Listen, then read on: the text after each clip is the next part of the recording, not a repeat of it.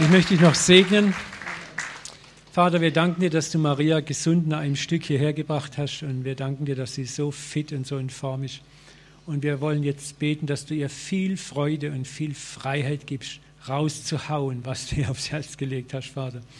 Und dass sie hier alle Freiheit hat, das legen wir auf dich. Sei frei, sei du selbst in Jesu Namen. Amen. Amen. Amen. Wasebe. Uh. Vater, ich bitte dich, dass jeder, der hier jetzt gegeben hat, hundertfach gesegnet wird und dass dieses Geld sogar sich multipliziert, Vater. Dass die besten Preise gegeben werden für das, was hier gekauft werden muss und dass einfach ein Wunder nach dem anderen geschieht. Du kannst das machen. Ich bitte dich auch um eine wunderbare Geldvermehrung. Amen. Amen. Ihr Lieben, ich bringe euch herzliche Grüße aus Afrika. Und ich muss euch sagen, in Afrika hat Jesus ein wunderbares Zuhause.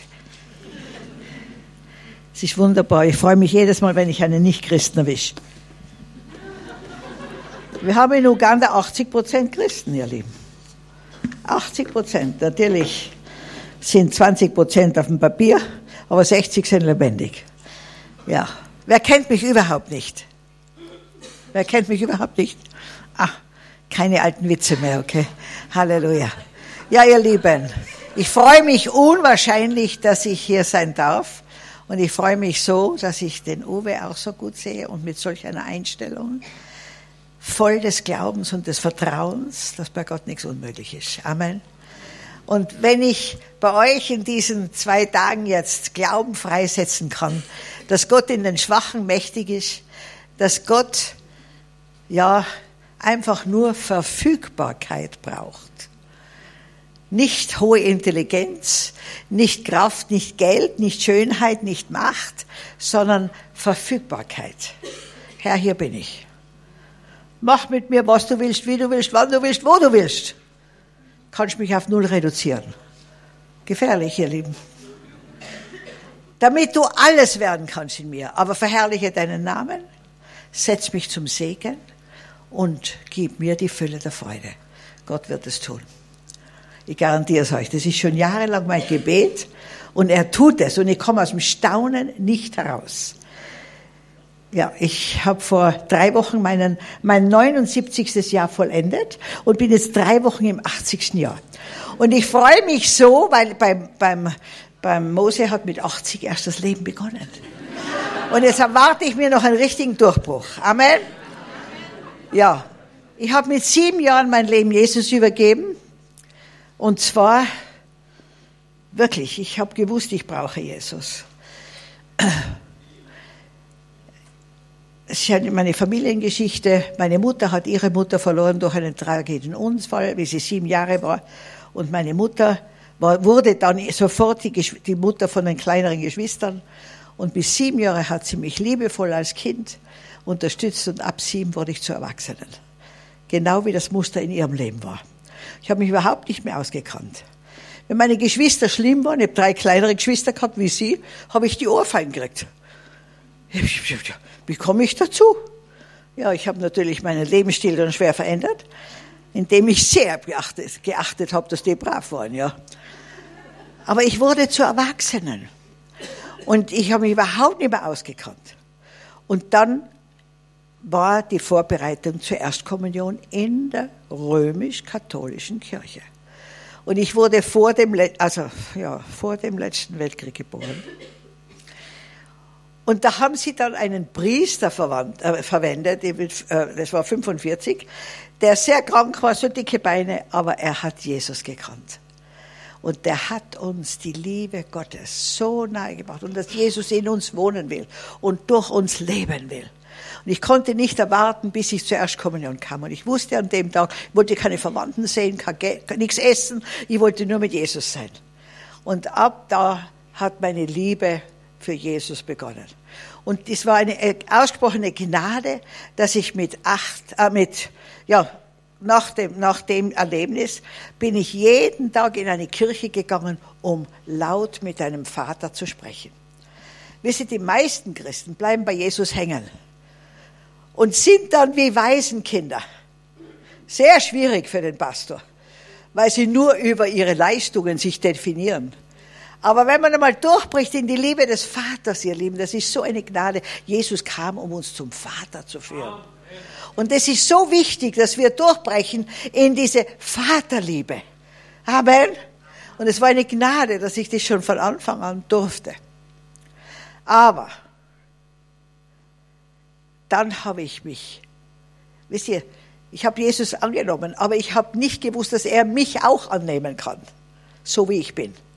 Ich habe mich wahnsinnig angefangen anzustrengen, dass er ja nicht weggeht von mir. Und das war dann ein großer Leidensweg. Und da möchte ich euch jetzt was vorlesen aus meinem Buch, das heißt Komm in deine Bestimmung. Gott hat dich als Original erschaffen, stirb nicht als Kopie. Und da wollte ich euch, Halleluja.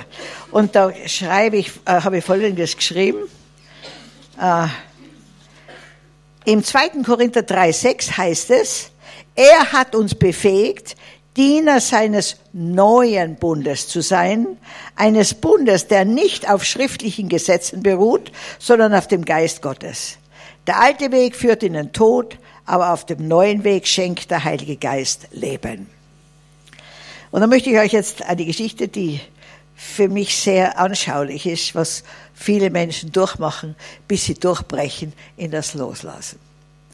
Ein Mann kam nach Hause und fand sein Haus überschwemmt.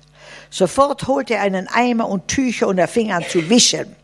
Er wischte und wischte und schwitzte und schwitzte. Er strengte sich unglaublich an, aber das Wasser schien kein Ende zu nehmen. Irgendwann kamen die Nachbarn und halfen ihm. Doch es wurde nicht besser. Schließlich besuchte er Kurse, wo man lernte, geschickter zu wischen. Auch für Konferenzen gab er viel Geld aus, um eine Lösung für sein Problem zu finden. Und immer wieder schöpfte er Hoffnung, dass er mit der neuen Anstrengung die Sache endlich in den Griff bekommen würde. Aber es gelang ihm nicht. Wisst ihr, wir wollen alles in den Griff bekommen. Gott will dich in den Griff bekommen. Das ist der Unterschied. Er hatte die besten Absichten, war der Aufgabe völlig hingegeben, setzte alle Kräfte ein, strengte sich sehr an, überlegte sich ständig neue Methoden und freute sich über Teilerfolge. Aber alles änderte immer wieder im Frust. Eines Tages, als er bereits total erschöpft und sehr müde war, er wünschte sich schon den Tod, kam ein Freund vorbei. Dem, er, dem bekannte er, dass er nicht mehr könne und kapituliere. Daraufhin ging der Freund ins Haus und drehte den Wasserhahn ab. Ihr Lieben, da ist ein Wasserhahn in unserem Leben. Der heißt Fleisch. Eigenleben. Das größte Problem, das Gott mit uns hat, ist selbst. Viele Christen beten, ich, mich, meiner, mir. Herr, segne doch uns vier. Das ist nicht biblisch, das ist egozentrisch. Die richtige Gebet ist Christus in mir. Die Hoffnung auf Herrlichkeit. Amen. Und da braucht es ein Loslassen von allem Selbst und hineinwachsen in ein, in eine vollkommene Vertrauensabhängigkeit mit Gott. Amen. Wisst ihr, in Afrika, ich bin sehr glücklich in Afrika, habe schon sehr viel gelernt von den Afrikanern. Und sie von mir auch. Wir, wir tun uns gegenseitig befruchten. Aber es war jetzt ganz am Anfang meiner Zeit in Afrika, da war eine große Konferenz und viele Europäer kamen auch zu der Konferenz. Und am ersten Tag in der Früh wurde verkündigt, in dem und dem Büro können wir ein Programm abholen. Ich sag's euch, danke, du Lieber, siehst du, danke, danke, mein bist du's, mein bist du ein Schatz, danke. Der Herr segne dich. Und und ihr Lieben, wie von einer Tarantel gestochen, sind alle Weißen auf dieses Büro zugerauscht. Kein Afrikaner hat sich bewegt. So, jetzt haben wir was im Griff gehabt, ja? Ein Zettel. Da standen Daten drauf und Sprecher und am Abend hat überhaupt nichts gestimmt. Weder eine Zeit, noch ein Sprecher, noch ein Thema. Dann habe ich gesagt, Herr, die, die wissen, dass wir gern was im Griff haben. Jetzt tun sie halt irgendwas, ja. Aber, aber morgen ist bestimmt besser, ja. Am nächsten Tag wieder alle rauschen zu diesem Büro, holen sich den Zettel, sie haben es wieder im Griff. Am Abend war das Gleiche. Aber ich gesagt, Herr, die veräppeln uns. Wie war, habe ich gesagt, welches System ist besser? Das europäische, wo man am Montag schon weiß, was am Samstag passiert, oder das afrikanische, wo du nie weißt, was passiert? Dann hat der Herr gesagt, Maria, meine Jünger haben jeden Abend gewusst, wie das Programm gelaufen ist. Ja. Habt ihr es kapiert? Ja. Halleluja. Amen. Das, der Herr möchte das Leben entfalten. Amen. Der möchte das Leben für dich entfalten, aber für das musst du loslassen und Gott lassen. Solange du alles im Griff haben willst, wird das nicht geschehen. Du wirst nur von Frust zu Frust gehen. Bei einem Seminar fing eine Geschäftsfrau einmal furchtbar weinen an und gesagt, was ist denn los? Was ist denn? Sagt sie, Maria, der Herr steht vor mir und sagt, ich soll von meinem Herzensthron heruntersteigen. Er will hinauf. Und was tut er denn dann? Da habe ich gesagt, ja, probier's. Nein, sie gesagt, dann verliere ich die Kontrolle. Ja, sage ich, das musst du. Wenn Gott die Kontrolle haben soll, dann musst du sie verlieren. Und dann mit, hat sie gesagt, okay, okay. Und dann ist sie in ihren Gedanken von ihrem Herzensthron heruntergestiegen, ist neben Jesus gestanden und hat gesagt, und es geht er hinauf. Und dann habe ich gesagt, ja, jetzt warte mal, was geschieht. Und dann hat sie gesagt, ja, ja, jetzt sitzt er droben. Ja, und jetzt rückt er auf die Seite und sagt, ich soll auch raufkommen. Neben ihm sitzen. Amen. Aber er will die, first, äh, die erste Geige spielen. Amen. Gott will, dass das ist das erste Wort haben in deinem Leben und das letzte. Amen. Er will dich zu seinem Partner machen, aber, aber, aber du musst gefügig werden, seinen Willen zu tun. Amen. Und wisst ihr, das sind Prozesse, besonders für Menschen, die starke Überlebensmuster haben. Und ganz gescheite, die haben es auch schwer. Die haben es schwer. Weil, weil die, die, die, sind, die sind eben, ich habe den Herrn einmal gefragt und so dürfte mit mir nicht reden, okay? Ich habe einmal gesagt, Herr, wie kannst du so alte Schachtel aussuchen, um so ein Werk aufzubauen? Dann hat er gesagt, ja, weil du mir nicht im Wege stehst. Aha, habe ich gesagt, da bin ich jetzt blöd dazu. Ha? Und habe ein großes Lächeln gesehen. Halleluja. Halleluja. Ja, ich habe eine ganz tolle Portion Naivität und begreife erst immer im Nachhinein, was ich eigentlich Gott durchgemacht habe. Aber das, das verwendet der Herr sehr. Und ich tue, was er sagt, koste es, was es wolle. Und wenn Sie mir alle mal alle für einen Idioten hinstellen, ich tue es, was er sagt. Und letztendlich müssen dann alle zugeben, es war richtig. Amen aber ich muss wissen, er ist es. Ja? Zum Beispiel hat der Herr, ja, ja, wie nach Afrika gerufen wurde, mit 60, ja. Da haben einige gut meinende Christen mir geraten, ich soll doch endlich abdanken und anderen Raum machen. Ich habe gesagt, ich habe gar nicht gewusst, dass ich jemanden am Raum verstelle. Aber bitte, ich war dann in Amerika bei einer großen Konferenz mit ganz starker Salbung und habe gesagt, Lord, shall I retire? Dann habe ich laut gehört, wie der Herr gesagt hat, no Maria, refire. Krieg neues Feuer, nicht Pensionierung. Amen. Und dann habe ich gewusst, Gott hat was vor. Keine Ahnung, hat was. Ich habe gesagt, jetzt muss man zeigen, was das ist. Und dann kam immer, immer stärker Ruf nach Afrika. Wie ich das meinen Eltern gesagt habe und meine Geschwister, meine Freunde haben gesagt, ich spinnt sie hochgradig. Jetzt hat sie den Verstand verloren. Mit 60 nach Afrika, wo, wo alle Krankheiten anfangen und keine medizinische Betreuung. Ihr Lieben, ich bin so erschrocken über diese Erkenntnis und habe den Gedanken in mein Hirn lassen. Jeden Tag ist mir schlechter gegangen. Nach drei Wochen bin ich aufgestanden wie ein Grüppel. Also gezwickt, gebissen, habe ich gesagt, Herr, die haben recht, mit 60 fangen die Krankheit an. Dann hat der Herr gesagt, Maria, der Mose ist mit 120 ohne Hörgerät, ohne Rollator, ohne Brillen auf einen Berg gestiegen. Wo steht es in meinem Buch, dass man krank und schwach werden muss, bevor man stirbt? Inzwischen habe ich mich entschlossen, gesund zu sterben. Amen. Der Herr ruft und ich bin weg. Amen. Ja, ja, noch eine lustige Geschichte, aber wir, wir haben alle Werke direkt im Busch. Der Herr schickt mich in lauter Gebiete, die erstens einmal satanisch besetzt sind und zweitens weit weg von Strom und Wasser und allem, ja. Und, aber er zeigt mir dann Schritt für Schritt. Und äh, Dann hat er mir gesagt, ich soll ein Schwimmbad bauen, ein großes Schwimmbad im Busch, ja. Meine Afrikaner, na, wir da, da saufen wir ja alle drin, wir können ja alle nicht schwimmen. Und wenn uns einer nicht mag, haut er uns so rein und wir sind weg. Nein, Mama, das, das Schwimmbad darf man nicht haben. Habe ich gesagt, was? Ich gebe euch Gelegenheit, Schwimmstunden zu nehmen. Zwischen 10 und 11 in der Nacht. Braucht euch nicht schämen. Machen wir Schwimmstunden für euch. Aber das Schwimmbad wird gebaut.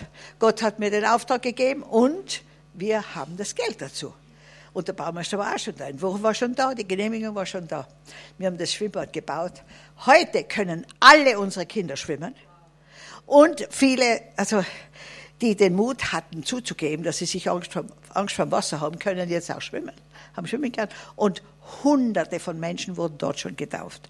Die ganze Umgebung, alle Kirchen taufen ihre Leute in unserem Schwimmbad. Unser, unser Werk wurde so bekannt allein durch diese Taufen. Halleluja. Amen. So wisst ihr. Aber dazu musst du frei werden von aller Menschengefälligkeit und aller Menschenfurcht. Wisst ihr, ob ihr mich mögt oder nicht, ist mir schnurzegal. Weil ich schon geliebt bin. Wenn du mich liebst, ist es ein netter Bonus, aber nicht mein Fundament. Halleluja. Amen. Und dahin müssen wir kommen. Bevor Gott uns verwenden kann, müssen wir frei werden von ganz vielen Sachen, die wir anerzogen bekommen haben, besonders in unserer Kultur. Müssen wir frei werden und unsere Identität alleine in Jesus Christus finden.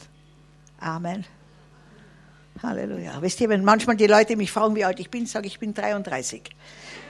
Jesus ist mein Leben, der ist nie älter geworden.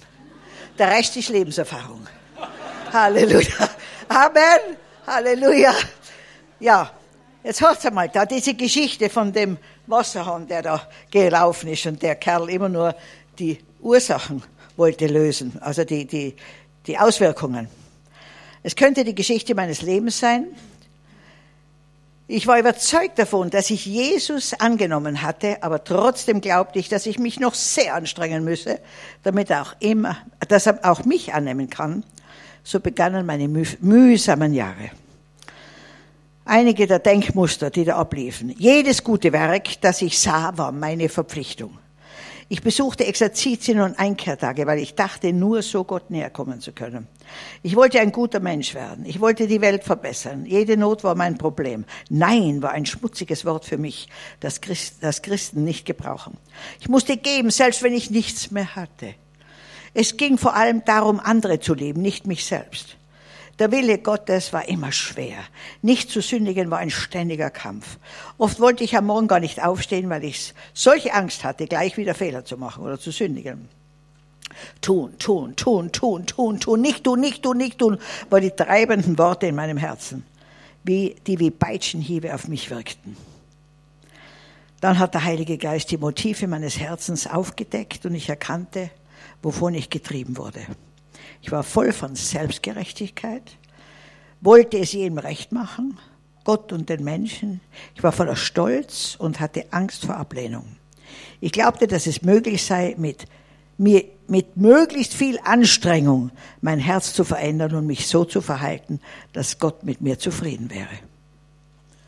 Ich habe mich wahnsinnig angestrengt. Und ich war Mittelschul, Professorin und, und habe dann plötzlich den Eindruck gehabt, ich tue viel zu wenig und dann wurde ich Kinderdorfmutter. Und wisst ihr, die wollten mich gar nicht nehmen, weil sie glaubt haben, ich bin zu ausgebildet, um jetzt Windeln zu waschen und, und Kinderpopos zu putzen. Aber ich war entschieden, ich, ich will unten anfangen. Und dann habe ich nie Nein sagen können, habe neun Kinder bekommen, darunter drei Babys. Aber wisst ihr, das war der Weg, Gott musste mir zeigen dass es nicht über Schwerstarbeit geht. Und dann bin ich eines Tages nach drei Jahren aufgewacht am Teppich im Wohnzimmer um drei Uhr früh, das Licht hat gebrannt und ich wusste nicht, wie ich da hinkam. Aber mir wurde bewusst, ich wurde ohnmächtig. Und dann bin ich auf und habe gesagt, so, jetzt muss ich mich noch mehr anstrengen. Und damit ich, habe mir gedacht, ich gehe nur zu, damals ja noch sehr römisch-katholisch, heute bin ich noch extrem katholisch, aber wenig römisch. Und da bin ich jeden Tag in die Frühmesse gelaufen, um 6 Uhr früh. Zu Fuß hinunter, zu Fuß herauf den Berg. Und am Karfreitag passiert's mir wieder. Wache ich auf auf dem Teppich, wieder meine Kleider ans Licht brennt in den Morgenstunden. Sage, Herr, ich streng mich ja so an. Hat er gesagt, ja, du bist sehr anstrengend. Das war die letzte Todesstoß in meine selbst gebastelte Erlösung. Ihr Lieben, dann habe ich überhaupt nicht mehr gewusst, was Gott will. Jetzt will er nicht einmal meine guten Werke. Ich hatte eine Identitätskrise, also andere würden sagen Burnout.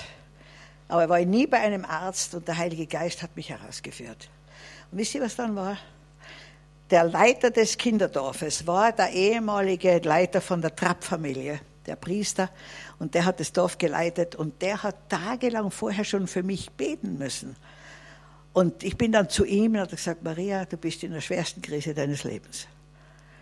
Aber gehorche Gott. Und Gott hat mir gezeigt, ich muss jedes Kind auf den Altar legen und wieder zurückgeben, Gott, so wie Abraham den Isaac. Und es war in der Nacht und ich habe das gemacht mit ganz viel Weinen, weil diese Kinder waren mein Leben. Und wie ich dann das letzte Kind auf dem Altar Gottes hatte, sehe ich, wie Jesus in meinem Zimmer am Kreuz hängt und ich stehe drunter mit meinem Schurz voller Selbstgerechtigkeit, Angst vor Ablehnung, also alles, was du vorstellen kannst. Und dann sagt der Herr, wisst ihr, bis dorthin habe ich gedacht, dass, ja, sterben musste der Herr Jesus für diese ganz vielen bösen Sünden, aber für mich hätte man eine andere Lösung finden können, ja. Also selbstgerecht pur, Gerechtigkeit pur. Und dann habe ich, an der Stunde habe ich erkannt, meine Schuld wäre genug gewesen, um Jesus ans Kreuz zu bringen. Und dann hat er gesagt, öffne den Schurz. Dann habe ich gesagt, Herr Jesus, das tut dir jetzt wahnsinnig weh. Dann hat er gesagt, deshalb bin ich hier. Und ich habe den Schurz geöffnet und wie ein Magnet kam meine Sünde auf Jesus. Und nicht nur die Sünden, sondern meine Sünde, die Erbsünde. Und ich stand mit einem weißen Kleid unterm Kreuz und wusste zum ersten Mal, das ewige Leben ist ein absolutes Geschenk das sich keiner verdienen kann. Wir können die Gerechtigkeit Gottes nur annehmen und einen Austausch machen mit unserer Sündhaftigkeit und seine Gerechtigkeit annehmen. Und da hat ein ganz neues Leben für mich begonnen. Und dann hat der, der Priester mich nach Hause geführt zu meinen Eltern, hat ihnen gesagt, sie sollen mit mir eine gute Zeit geben. Ich war ja nie ein Kind für sie, ich war immer eine Erwachsene. Und jetzt bin ich ganz schwach nach Hause gekommen. Sie haben mich zum ersten Mal als ihr Kind gesehen, dass sie mir dienen. Und sie haben mir gedient, sie waren wunderbar, wir haben nur Spaziergänge gemacht. Und, und ich, ich hatte so eine, ich, ich habe plötzlich alle Menschen erkannt, die erlöst waren und die nicht erlöst waren. Ich habe so eine, der Herr hat mir so die Augen geöffnet für die geistliche Welt. Aber in der Zeit hat Gott mein Herz geheilt und mir gezeigt, ich muss gar nichts tun um von ihm angenommen zu werden. Nur ihm vertrauen und ihm glauben. Amen. Und dann war ein langer Weg, weil ich habe ich hab mich nur über meine guten Werke identifiziert. Äh, einige Jahre danach habe ich dann bei einem Klassentreffen einmal zu meinen Mitschülern gesagt, jetzt weiß ich, dass ich wirklich erlöst bin. Dann haben sie gesagt, von was denn? Du warst ja immer die Bravste. habe ich gesagt, vom braven Menschen bin ich erlöst. Ich muss überhaupt nicht mehr brav sein. Gott liebt mich, so wie ich bin. Halleluja. Ich darf sein. Und das ist ein Unterschied, ihr Lieben. Alles andere ist Selbstgerechtigkeit. Ja, ich darf heute auch einmal schlimm sein, will es aber nicht, okay? Aber ich dürfte schlimm sein und Gott liebt mich trotzdem. Amen. Weil, weil, weil er, er kann nur lieben. Er ist die Liebe in Person. Und je mehr wir es brauchen, umso mehr liebt er uns. Amen. Halleluja. Und seither schwimme ich in der Gnade Gottes und in der Liebe Gottes. Aber eines weiß ich, wie, die, wie der, äh, der äh, Priester mich heimgebracht hat, ich konnte nichts mehr, ich konnte mich nichts mehr bewegen, ich konnte nicht einmal die Augen aufmachen. Und dann hat mein Bruder mich hineingetragen und der hat gesagt, er hat einen schweren elektrischen Schlag gekriegt, was immer das war. Und dann haben sie mich auf die Couch gelegt. Und da war ich dann alleine eine Zeit, da habe ich gesagt, Herr, ich, ich, nichts mehr, gehorcht mir. Ich können nichts bewegen, nicht die Augen aufmachen, gar nichts. Ich habe gesagt, Herr Willi, jetzt ist das dein Wille, dass ich den Rest meines Lebens da wie ein Gemüse da liege? Sagt er, nein, tu alles in meinem Namen. So, ich sage, ihr Augen in Jesu Namen, öffnet euch. Sind sie aufgegangen. Rechter Arm in Jesu Namen bewegt. Ich konnte den rechten Arm bewegen.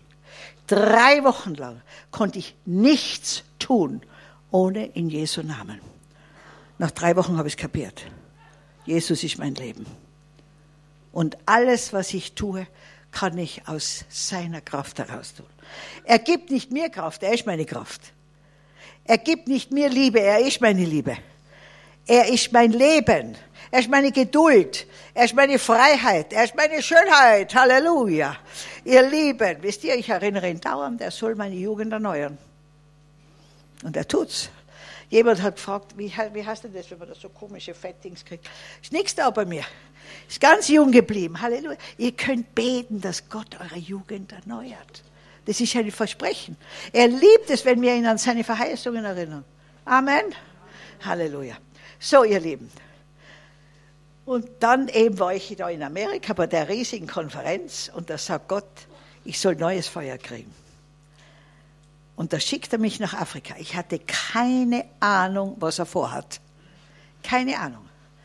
Ich habe nur gesagt, Herr Afrika, lieber gehe ich auf den Nordpol oder nach China, aber nicht nach Afrika. Ich schäme mich so über unsere Farbe, was unsere Kultur, unsere westliche Kultur in Afrika verbrochen hat. An Kolonialismus, an Sklaverei. Ich habe gesagt, Herr, bitte schick mich nicht nach Afrika, das, das verkauft ihr nicht. Na, dann sage ich, ich schick dich als Segen. Ich sage, Halleluja. Als Segen gehe ich. Keine Ahnung, was kommen wird. Es war nur der Leiter, das waren eben die, diese Schritte, die er mich geführt hat. Freunde rufen mich an, wir hatten schon Imst. Und da rufen sie mich an und sagen, du, wir haben einen Missionar in Afrika, einen Deutschen, der hat einen Burnout, darf er zu dir kommen, ein halbes Jahr, um geheilt zu werden? Und ich sage, ja, komm, lass ihn kommen. Und der kam. Und der hat dauernd zu mir gesagt, du musst meine Leute in der katholisch-charismatischen Erneuerung schulen. Ja. Ich musste natürlich mit der, mit der Einladung vom Kardinal von Uganda kommen. Ja, ich musste gestehen, dass ich eben wenig römisch bin. Ja, habe ich auch gestanden. Und dann hat der gesagt, ich soll Kassetten schicken. Damals haben wir noch keine CDs gehabt. Der hat sich angehört und gesagt, die Frau kann kommen die zerstört nichts, die hat nur die Liebe Gottes. Halleluja. Und so bin ich nach Afrika gekommen. Und wie ich da hinuntergekommen bin, bin ich um zur Mitternacht angekommen in Entebbe, dann haben sie mich, hat mich der Leiter abgeholt, waren so zwei, drei Stunden zum Fahren und so um drei in der Früh empfängt mich eine ganze Gruppe herzlichst junger Afrikaner. Es war kein Strom wieder einmal. Der Mond hat nur ganz dunkel, also war ganz äh, äh, fast nicht, kein Licht gegeben und ich habe mich umgeben gesehen mit nur Augen und Zähnen. Riesige Augen und ein Haufen Zähne. Ihr Lieben, ich habe zittern angefangen, ich habe nicht mehr Menschen gesehen und bin in mein Zimmer gerauscht und gesagt, Herr, morgen fliege ich wieder zurück. Mit der Einstellung habe ich überhaupt nichts zu sagen. Außer du gibst mir jetzt die Liebe, die du hast für diese Menschen. Und die ganze Nacht im Halbschlaf habe ich mich gesehen vor einem riesigen Betonklotz. Keine Türe, kein Fenster, kein Kamin. Ich habe gewusst, das ist Afrika für mich. Ein geschlossenes Kapitel. Und in der Früh, bevor ich aufgewacht bin, ist das Ganze explodiert. Und dann bin ich heraus und habe diese Menschen bei Sonnenschein gesehen und habe eine Liebe empfunden. Und bitte verzeiht mir, das, ist, das hat der Herr gemacht. Dass ich eine Liebe, die ich für die weißen Menschen noch nie empfunden habe. Eine Agape-Liebe. Die hätten, und ich, bis zu heute denke ich mir, wenn sie mich umbringen sollten, ich vertraue, meine letzten Worte sind, ich liebe euch. Und das war das Fundament für meinen Ruf nach Uganda, nach Afrika. Und es ist ich komme einfach aus dem Staunen nicht heraus, was der Herr gemacht hat. Jetzt sind es dann bald 20 Jahre, dass ich drunten bin. Ich habe jetzt schon die ugandische Staatsbürgerschaft und sie nennen mich ihre schwarze Mutter mit der weißen Haut. Ich habe bisher 13.000 Kindern helfen dürfen, zur Schule zu gehen, armen Kindern. Manchmal haben wir Konferenzen mit 500, 600 Kindern, denke ich mir, das sind nicht einmal 5 Prozent, Herr. Ich verstehe überhaupt nichts mehr. Also es ist alles weit größer, als ich mir es je vorstellen hätte können. Ich habe über fast 700 Mitarbeiter, wo ich nie Leiterin sein wollte, bin ich auch nicht. Ich folge nur Jesus nach. Aha. Der Herr hat gesagt, ich bin der Leiter. Du folgst mir nach. Und alles andere ist mein Problem. Darum schlafe ich wie ein Baby. Bin auch hier total relaxed. Die machen das schon. Ich sage jeden Tag, Herr Jesus, kümmere dich um dein Werk da drunten. Du bist der Chef. Amen. Und ich sag's euch, wenn wir durchbrechen in ein Loslassen und Gott lassen, dann wirds Leben plötzlich einfach. Einfach. Die Leute fragen mich, wer ist dein Nachfolger? Sag ich, weiß ich nicht. Das ist nicht mein Werk, noch hat er mir es nicht gesagt. Im Gegenteil, ich habe schon eine Prophetie gekriegt, die Zeit für einen Joscha zu wählen ist noch nicht dran. Wer wird mir schon sagen? Das ist sein Werk. Amen. Ich muss nur jeden Tag tun, was er mir sagt. Amen. Und jetzt möchte ich euch gerne einen kurzen Film zeigen, äh, der gemacht wurde von meinem Sohn. Darf ich das ein bisschen rüberschieben? Oder, oder stört es euch nicht? Geht's? Okay. Aber bitte gebt alle Ehre dem Herrn, okay?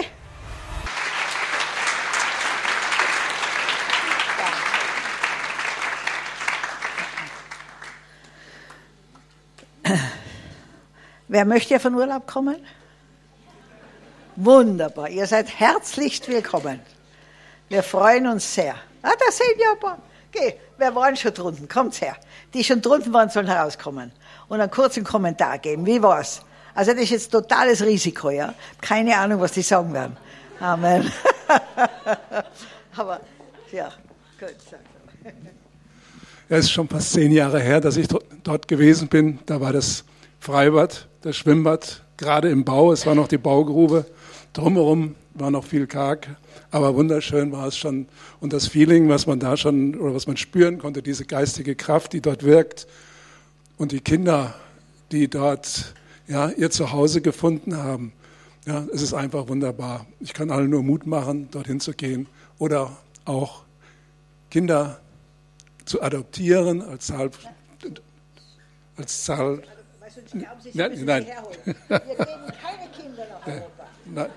So, so nicht die Kinder unterstützen, meinte ich damit. Ja, es ist wunderbar. Also ich fahre gerne wieder runter. Wunderbar. Herzlich willkommen. Ihr Lieben, wir wollen die Afrikaner nicht entwurzeln. Wenn man sie rausholt aus Afrika, sind sie entwurzelt. Also sie dürfen, ich sage immer, meine Kinder dürfen Europa besuchen, aber dann zurückkommen. Meiner Schwiegertochter, die Salzburgerin ist, habe ich gesagt, willst du meinen Sohn nach Europa ziehen oder kommst du nach Afrika? Sagt sie, Mama, ich habe mein Leben lang geträumt, in Afrika zu leben. Ich gesagt, du kriegst ihn. Halleluja. Danke. Ich war letztes Jahr in Afrika bei Wischen am Gebetsberg, auch bei Hans-Dieter und Inge. Ja eine wunderbare Atmosphäre, sehr, sehr schön, auch unten bei Wischen. Habe eine Gorilla-Trekking gemacht und auch, ähm, ich glaube, du auch. Ja. Und ähm, die Kinder sind wirklich unglaublich glücklich, wenn man sieht, wie sie am Sportplatz rumrennen abends nach der Schule, wie sie lernen. Einfach glücklich und ich kann es nur bestätigen, diese Liebe, die einem entgegengebracht wird, ist unglaublich. Und ich habe dann auch ein Patenkind übernommen. Wunderbar. Danke, danke, danke. Und ich komme wieder. Halleluja. das ist eine Verheißung, keine Drohung. Nein, nein. Ich war letztes Jahr erst im November unten gewesen, das erste Mal. Und ich war mit einer Kamenzi-Gruppe dort gewesen und es war eine ganz wunderbare Zeit für mich. Also zum einen diese Kamenzi-Gruppe war eine kleine Gruppe, wir waren zehn Leute nur gewesen ähm, haben ganz viel miteinander erlebt, auch mit Gott habe ich selber viel dort erlebt. Und was für mich wirklich so faszinierend war, das, das war, das ist ja ein Dorf, da geht so eine, eine große Straße mitten durch das Dorf und das hat mich so an früher erinnert, an meine Kindheit. Ich bin auf dem Dorf aufgewachsen, da ist man rausgegangen zum Spielen auf die Straße und so war das dort unten auch. Ne? Die Kinder, die Erwachsenen, die sind alle auf der Straße gewesen, abends haben haben flaniert, haben gespielt, Fußball gespielt und es war, ist wirklich eine ganz tolle, ein ganz toller gesegneter Ort dort unten. Und ich gehe jetzt wieder im Juli. Halleluja, danke schön. So, hallo. Ja, ähm, wir, ähm, ja, ich, mein, meine Frau und ich, wir wollten eigentlich nach, Süd, nach Südafrika und ich habe gesagt, nach Südafrika gehe ich überhaupt nicht, weil das ist mir viel zu gefährlich und alles. Und dann war es aber so, dass ähm, ein Freund von uns, nämlich der Karl Banhardt, ja, ja eben da eine, die Klinik äh, mit der Maria Prean dort aufgebaut hat und der hat mir gesagt, komm, ich bin dort, äh, kommst du zu Come See, dann bin ich genau in der Zeit da und dir passiert überhaupt nichts. Und wenn dir irgendwas passiert, ich bin sofort da. Und dann habe ich gesagt, okay, dann gehe ich mit. Dann habe ich meinen, ich war damals noch nicht gläubig, muss ich dazu sagen, das war vor vier Jahren. Ähm, dann habe ich zu meinen Kollegen gesagt, ähm, ich gehe da in so ein Gebiet, was auch immer, ja. und da haben die gesagt, was, was, wo gehst du hin? Ich habe gesagt, ich, wenn ich aufstehe, dann bete ich. Und ähm, mittags bete ich und abends bete ich dann. Und zwischendurch esse ich, glaube ich, irgendwas. Und dann, ja, und dann haben die gesagt, ja, ja, du, du, gerade du, ja. Aber ich muss sagen, ich war schon länger auf der Suche nach Gott. Ähm, haben, wir haben viel gebetet dort. Wir haben viel erlebt mit dir dort zusammen. Und als wir dann zurückgegangen sind, ähm, nach München dann, ähm, haben wir wirklich eine Kirche gesucht, haben dort eine gefunden. Und das Jahr drauf bin ich wirklich zu Gott gekommen und da bin ich sehr dankbar darüber.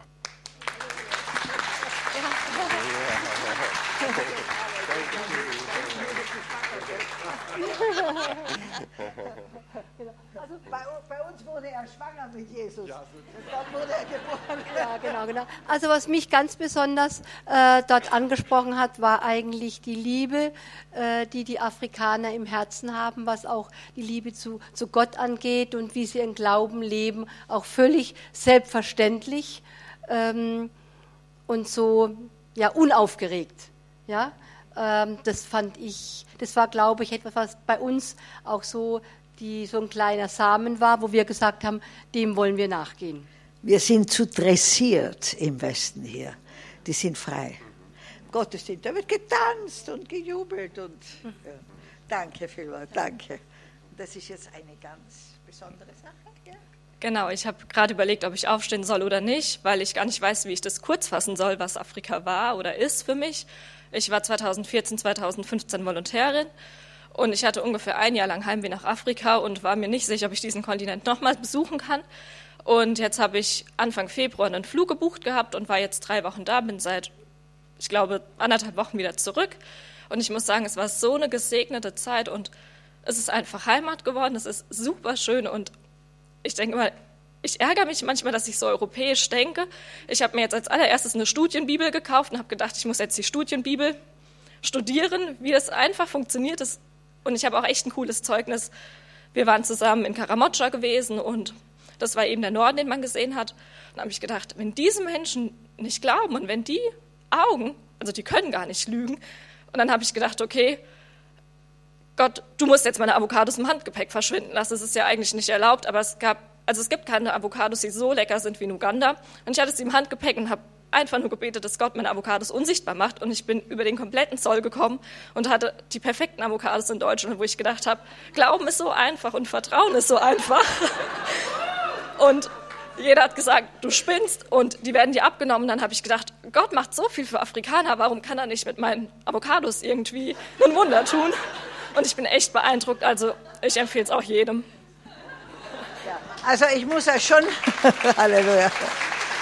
Ich muss euch schon warnen. Also es gibt eine unheilbare Krankheit, die man auffangen kann in Uganda. Ich habe sie schon, nehme aber keine Medikamente dagegen. Das ist das Afrika-Fieber. Da fühlst du dich nirgends mehr wohl, außer in Afrika. Und es erwischt einige davon. Also es ist, ich weiß nicht, was es ist. Erstens einmal haben wir ein herrliches Wetter. Nie kälter wie 18, nie heißer wie 30. 1200 Meter hoch, die Nächte sind kühl. Ich habe sogar meine Pyjama, äh, meine Flanell-Pyjamas nach Afrika mitgenommen, weil die brauche ich dann noch. Und die Menschen sind äußerst liebenswert, die leben von da heraus. Nicht, die sind nicht kopflastig. Ich bin super glücklich und dankbar, dass Gott jetzt meine letzten Jahre meine Kinder beten zwar, dass ich 120 werde, das wären nur 40 Jahre. Also ich sage immer, 100 ist genug, bitte.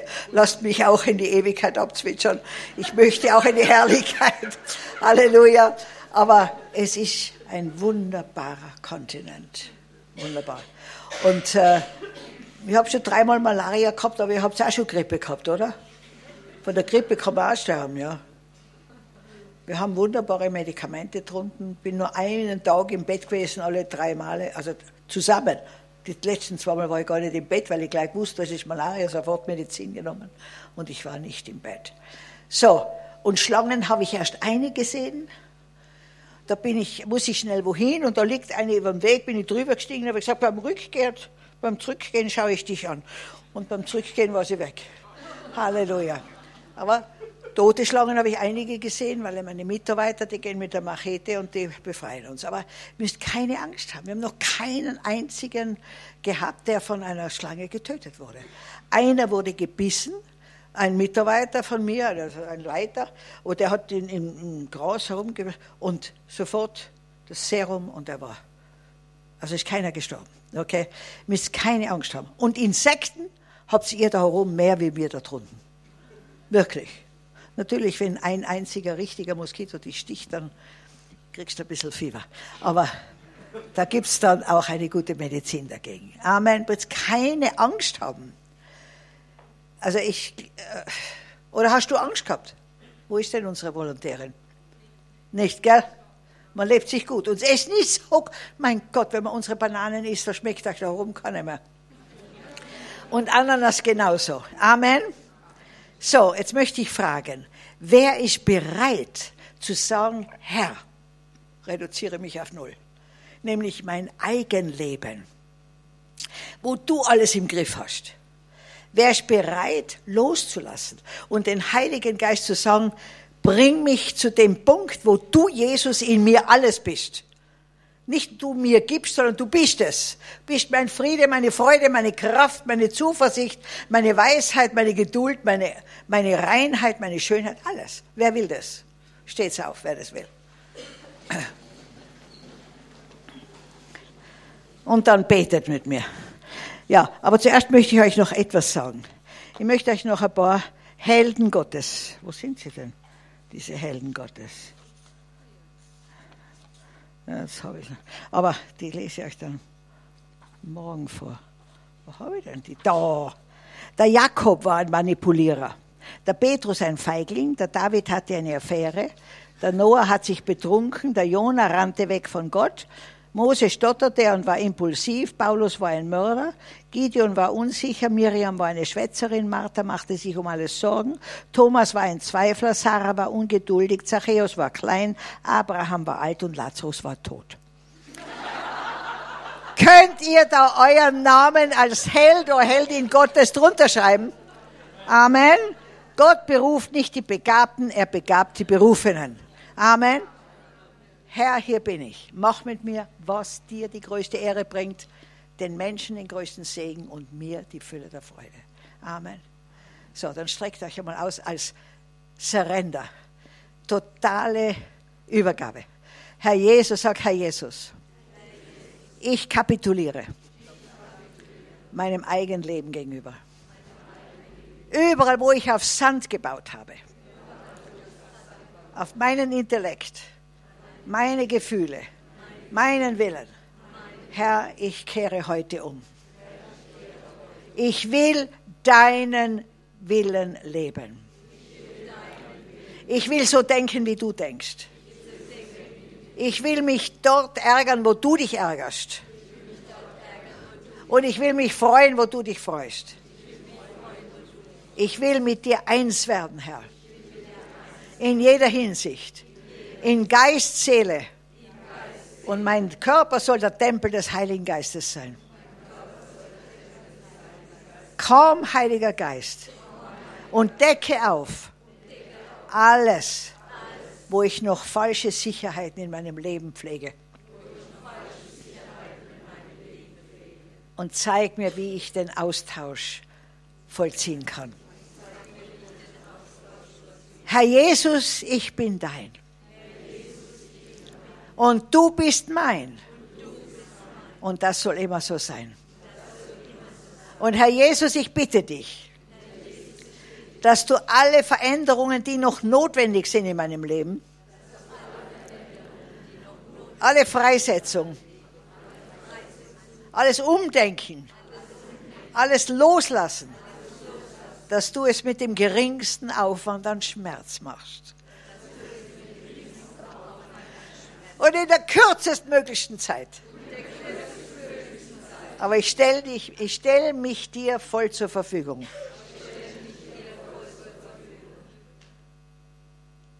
Sei du mein einziger Herr. Meine Quelle des Lebens. Meine Quelle der Liebe. Der Weisheit. Der Kraft. Der Gerechtigkeit. Sei du mein Leben. Danke, Herr Jesus, dass du mein Gebet erhörst. Ich danke dir, dass ich berufen bin, dein Botschafter auf dieser Welt zu sein, dein Repräsentant, deine verlängerten Arme, deine verlängerten Beine, dein Herz, deine Augen, deine Ohren. Danke, Herr Jesus, dass du mich in ein Leben führst das nur so trieft vor Gnade, vor unverdienter, unverdienter Liebe. Danke, Herr Jesus. Amen. Und jetzt geht's dem Herrn der Klatschopper. Für.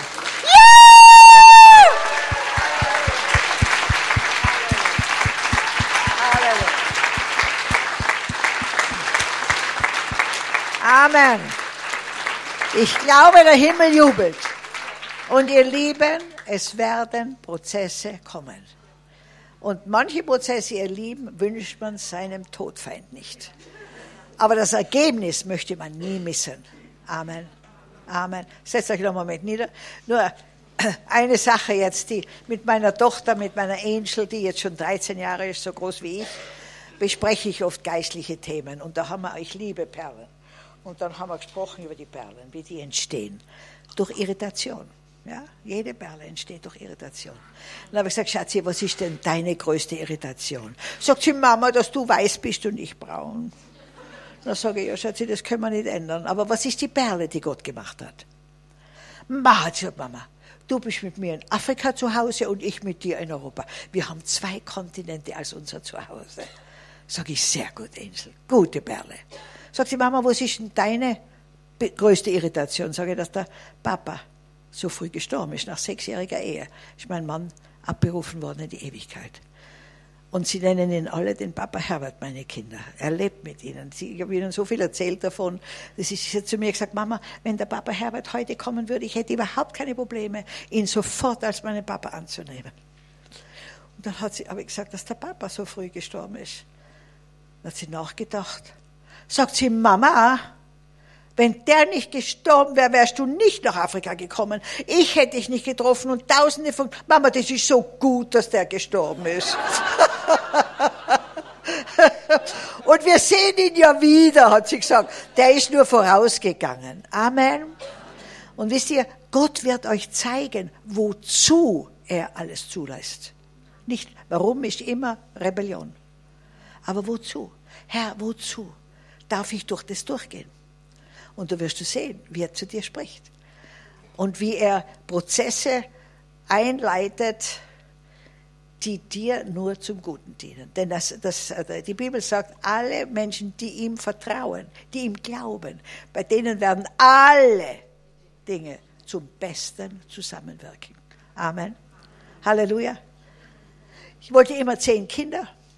Und ab 18, 19 Jahren habe ich schon lauter, immer nur die gleiche Prophetie bekommen. Frohlocke, du Unfruchtbare. Du wirst mehr Kinder bekommen. Als ich, also ich habe gesagt, ich will nicht mehr, ich will eigene. Geärgert habe ich mich und dann ist wieder diese Prophetie gekommen. Ihr Lieben, ich habe nie ein Kind geboren, aber heute nennen mich, übrigens der Film ist zwei Jahre alt, inzwischen haben wir wieder 1000 Kinder aufgenommen, nennen mich 13.000 Kinder Mama Maria. Das soll man jemand nachmachen. Halleluja. Die Wege Gottes sind höher als unsere Wege. Amen. Seine Gedanken sind höher als unsere Gedanken. Und ich kann euch mit Gewissheit zusagen, das Beste liegt noch vor dir. Amen. Und ich möchte, dass ihr jeden Tag jetzt in der Früh in den Spiegel schaut und unfrisiert oder was immer hineinschaut in den Spiegel und sagt, Herr, du musst einen super Tag gehabt haben, wie du mich gemacht hast. Das stimmt, Gott macht keinen Schmarrn. Amen. Und dann sagst du noch der Person, die dir da rausschaut aus dem Spiegel, und das eine garantiere ich dir, das Beste liegt noch vor dir. Amen. Halleluja. Und dann gehst du mit einer ganz anderen Erwartung in den Tag hinein.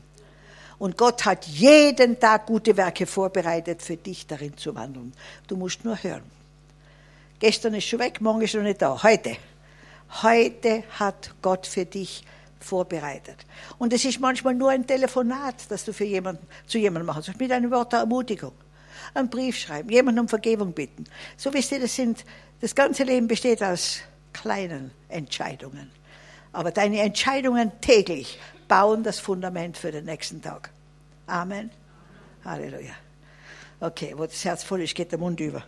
Ihr dürft jetzt nach Hause gehen. Pastor, ich übergebe es dir wieder. Dankeschön.